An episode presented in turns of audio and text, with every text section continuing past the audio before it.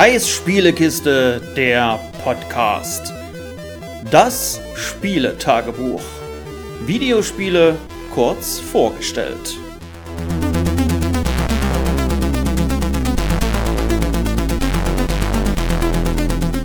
Moin moin und hallo, willkommen zum Spieletagebuch Nummer 2. Heute mit The Wandering Village. Das Ganze ist ein Aufbauspiel.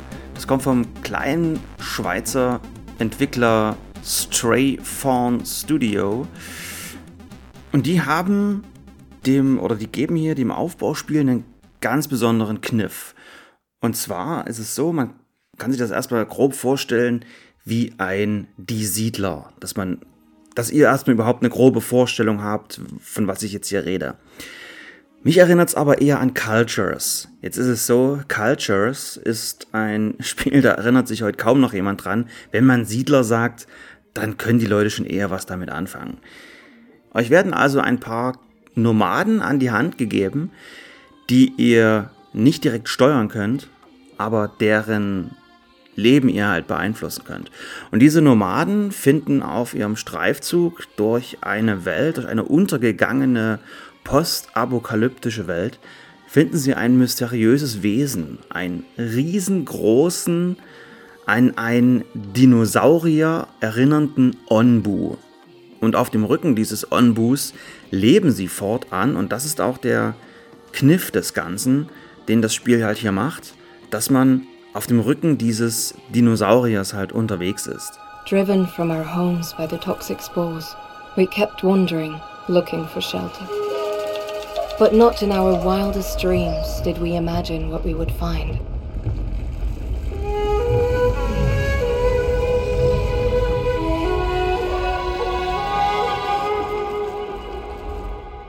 Es ist nicht jetzt direkt ein Dinosaurier, es ist halt ein selbst erdachtes Fabelwesen. Er hat auch sechs Beine und so und er läuft halt relativ langsam durch eine Welt, die auch immer prozedural neu generiert wird. Also er spielt nicht immer auf der gleichen Karte, sondern die wird halt zufällig erstellt. Und ihr seht auch immer nur einen gewissen Teil dieser Karte, auf, dem, auf der sich dieses Tier halt bewegt. Und dort seht ihr, was es für Ressourcen zu finden gibt und was für einem, also in was für einem Biom ihr euch befindet. Das Spiel selber ist noch im Early Access, also es passt quasi hier in dieses Spieletagebuch wunderbar rein, weil ich da euch dann immer ein paar kleine Updates geben kann, was denn hier so mit diesem Spiel passiert ist. Aktuell ist es beispielsweise so, es gibt bestimmte Arten von Biomen, durch die man geht und es wurde halt jetzt schon in einem Trailer und auch auf Konzeptzeichnungen das Wasserbiom gezeigt und gerade das sieht wirklich wunderschön aus. Ich kann es kaum erwarten, das auch endlich spielen zu können. Und jetzt rede ich so von diesem Wesen und von diesen Biomen. Aber was macht das denn für einen Unterschied? Und zwar ist es folgendermaßen, diese Welt, ich hatte es schon erwähnt, ist untergegangen und sie ist halt verseucht. Also es ist irgendein ein Gift ist da immer. Und auch auf dem Boden herrscht ein gewisses Giftlevel. Das interessiert das Tier jetzt per se nicht so sehr, uns aber schon. Deswegen sind wir mehr oder weniger auch hoch auf den Rücken des Tieres gezogen und leben jetzt halt dort. Und es gibt Aufbauspiel typisch, gibt es verschiedene Ressourcen, es gibt Holz, es gibt Steine und auf dem Rücken des Ornbus findet man auch Nahrung in Form von Beeren, die an Sträuchern wachsen. Und so sagt man halt seinen Leuten jetzt, okay, pflückt da und dort halt Bären und dann machen die das. Oder baut ein Haus, damit ihr drin wohnen könnt. Und am Anfang hat man, was weiß ich, acht oder zehn Nomaden. Und dann braucht man halt für diese Leute auch eine Behausung, damit sie wohnen können, damit sie einfach auch vor eventuellem Gift in der Luft geschützt sind. Oder dass sie überhaupt, also sie haben halt gewisse Anforderungen und diese sollten halt erfüllt sein. Und es ist beispielsweise eine gewisse Wohnqualität, also sie brauchen Häuser. Und das ist dann auch der Punkt, der mich so ein bisschen an Cultures erinnert hat.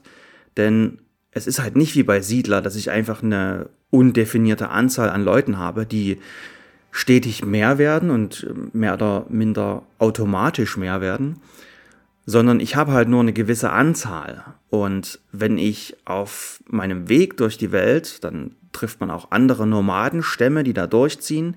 Das sieht man auch auf der Karte, wo dann irgendwo auf dem Weg welche stehen. Also der Onbu folgt bestimmten Wegen, er zieht nicht frei durch diese Welt. Und man sieht dann halt, okay, wenn ich jetzt hier nach Norden abbiege, dann treffe ich ein paar Nomaden.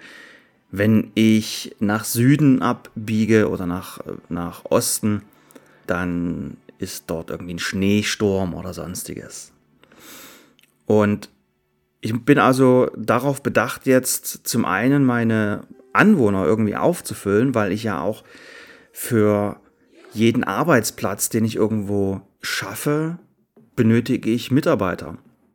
Ich brauche beispielsweise für den Bauernhof, es nützt mir beispielsweise nichts, nur den Bauernhof hinzustellen, sondern ich brauche auch einen Arbeiter dafür. Und dieser eine Arbeiter kann noch eine bestimmte Anzahl von Feldern bestellen. Wenn ich mehr Essen haben möchte, dann muss ich da mehr Arbeiter einstellen. Die machen aber beispielsweise nur, keine Ahnung, die bauen halt nur irgendwas an, wie Rüben beispielsweise zu Beginn des Spiels. Und ja, die Leute essen die Rüben auch so. Sie essen ja auch die Beeren auch so, die man pflückt. Und man kann aber auch eine Küche bauen. Und für die Küche brauche ich dann auch wieder Mitarbeiter. Da wird dann aus den Beeren wird Bärenmüsli und auch aus den Rüben wird halt eine, eine Rübensuppe und sowas was dann einfach mal nahrhafter ist und meine Bewohner noch mehr sättigt oder sie halt dann auch zufriedener macht. Denn je mehr Mitbewohner oder je mehr Mitbewohner, je, je mehr Bewohner ich habe auf meinem Onbu, desto mehr Anforderungen haben sie auch. Also sie wollen dann halt auch mehr. Sie wollen bessere Häuser haben. Sie wollen irgendwann besseres Essen haben und so weiter und so fort. Und so wächst dann nach und nach die Siedlung. Man baut beispielsweise einen Kundschafter und diesen Kundschafter kann man dann eben zu diesen Ressourcen schicken, die man auf der Karte schon sieht. Denn der Onbu selber läuft da nicht hin, der bleibt auf seiner Straße, aber dann läuft man halt an einer alten Siedlung vorbei und kann dann da Kundschafter hinschicken und die finden entweder andere Siedler oder finden beispielsweise Brot oder es gibt irgendein Zufallsevent, wo ich dann entscheiden muss, okay, was mache ich denn jetzt? Ja, man geht in ein altes Bergwerk hinein und findet eine merkwürdige Maschine. Äh, was, was sollen wir machen? Sollen wir tiefer hineingehen? Sollen wir die Maschine untersuchen? Oder äh, sollen wir lieber einfach alles so lassen, wie es ist und nur ein paar Steine mitnehmen und Tschüssikowski? Also diese Entscheidungen hat man dann beispielsweise mit den Kundschaftern. Und Jetzt ist es so, man lebt auf dem Rücken dieses Tieres und beginnt dann halt mit dem Tier eine Symbiose einzugehen, denn man ist auch für das Tier verantwortlich. Am Anfang ist es so, das zeigt einem das Spiel auch so ein bisschen, es gibt auf diesen Wegen wachsen hier und da mal Pilze. Und dann hält halt Onbu an, wenn er Hunger hat und isst dort diese Pilze. Ist also sein Hunger gestillt. Dann gibt es Plätze, da wachsen solche weißen Blumen. Und auf diesen weißen Blumen gibt es kein Giftlevel. Da ist das Giftlevel auf Null. Dort kann er halt schlafen, ohne sich zu vergiften. Also er vergiftet sich auch so nicht, wenn er beispielsweise durch die Wüste läuft, weil dort einfach kein Giftlevel herrscht am Boden oder das nicht so hoch ist. Aber beispielsweise im Dschungel ist das halt, da ist die Luftfeuchtigkeit halt höher. Das heißt, dort ist halt auch das Giftlevel am Boden höher. Also dort direkt am Boden zu schlafen, würde halt das Giftlevel von diesem Tier erhöhen. Und dann muss man halt schauen, dass man dieses Tier irgendwann halt auch noch am Leben erhält. Dass man halt nicht nur einen Dorfarzt einstellt, der eventuelle Krankheiten heilt. Dafür brauche ich natürlich vorher schon mal einen Kräuterkundler, der einfach Kräuter anbaut. Also ihr seht schon, ich brauche dann schon eine gewisse Menge an Bewohnern, weil ich einfach bestimmte Sachen aktivieren muss oder bestimmte Dinge bedienen muss. Und irgendwann brauche ich halt auch vielleicht mal einen Onbu-Doktor, der dann halt mit einem kleinen Heißluftballon losfliegt und vor zum, zum Maul des, des Onbus und da um sein Maul oder Nase drumherum so ein bisschen Sachen aussprüht und ihn dann damit halt heilt.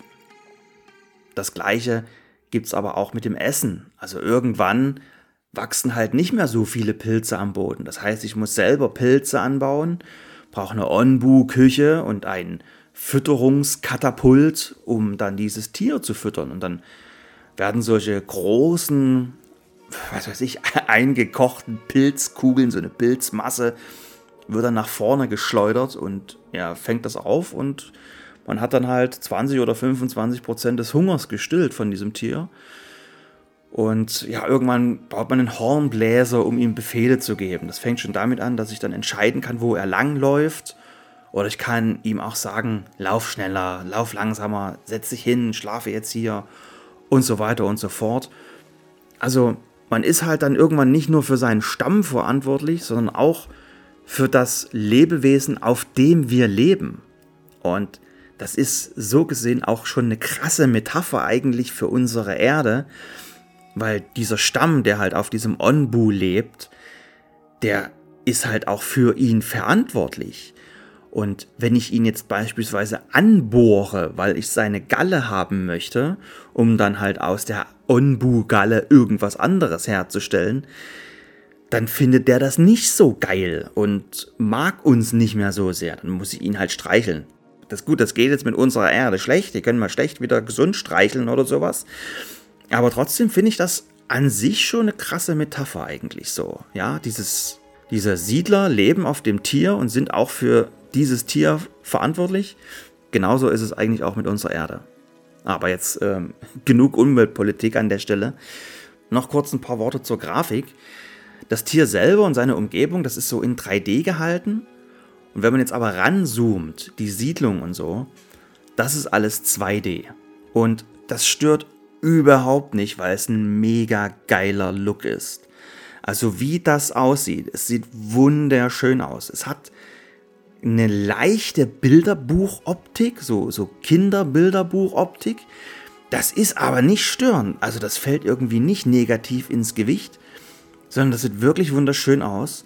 Es gibt auch jetzt halt schon Konzeptzeichnungen so von den nächsten Updates, was denn da kommt, dass halt die Gebäude beispielsweise die sehen halt alle gleich aus, also vom Typ her. Es gibt halt ein Typ verbessertes Wohngebäude und auch da wird es halt jetzt dann irgendwann verschiedene Variationen geben, aber alles in so einem einheitlichen, sehr stimmigen 2D-Look, der auch toll aussieht, wenn man halt mal ranzoomt. Also man kann auch, es gibt verschiedene Zoom-Stufen, man kann auch richtig nah ranzoomen. Und dann geht die Kamera richtig weit runter und zeigt schon fast nicht mehr von, von direkt von oben auf die Szenerie, sondern steht dann schon fast waagerecht, dass man schon fast, als würde man in dem Dorf stehen und in dieses Dorf hineinschauen. Und dann sieht man halt diese ganzen wunderschönen 2D-Animationen und wie sich dann hinten die Windmühle beispielsweise dreht. Ja, wo halt das, das Weizen zu Mehl verarbeitet wird und sowas. Also es sieht wirklich wunderschön aus. Und auch diese kleinen Arbeiter, wie sie dann irgendwo anfangen halt. Also der Wuselfaktor, der stimmt halt auch hier auf jeden Fall. The Wandering Village gibt's auf Steam, kostet 25 Euro. Aber es kommt auch relativ sicher für die Konsolen, denn mit einem der nächsten Updates wird ein Controller-Interface hinzugefügt, dass man das Spiel dann auch mit dem Controller steuern kann. Aktuell gibt es das Spiel nur für PC, Dort spielt man es ganz klar natürlich mit der Maus, aber schon dieses Einfügen des Controller, der, der Controllersteuerung, das zeigt schon, okay, die, die denken schon weiter. Und ja, ich freue mich auf alles, was da kommt. Und ich habe auch noch nicht alles erzählt, was es gibt. Ähm, ich ja, kann mir noch ein paar Sachen aufheben, wenn ich dann in irgendeinem der nächsten Spieletagebücher hier wieder reinschaue. Bis dahin, Danke fürs Zuhören. Tschüss.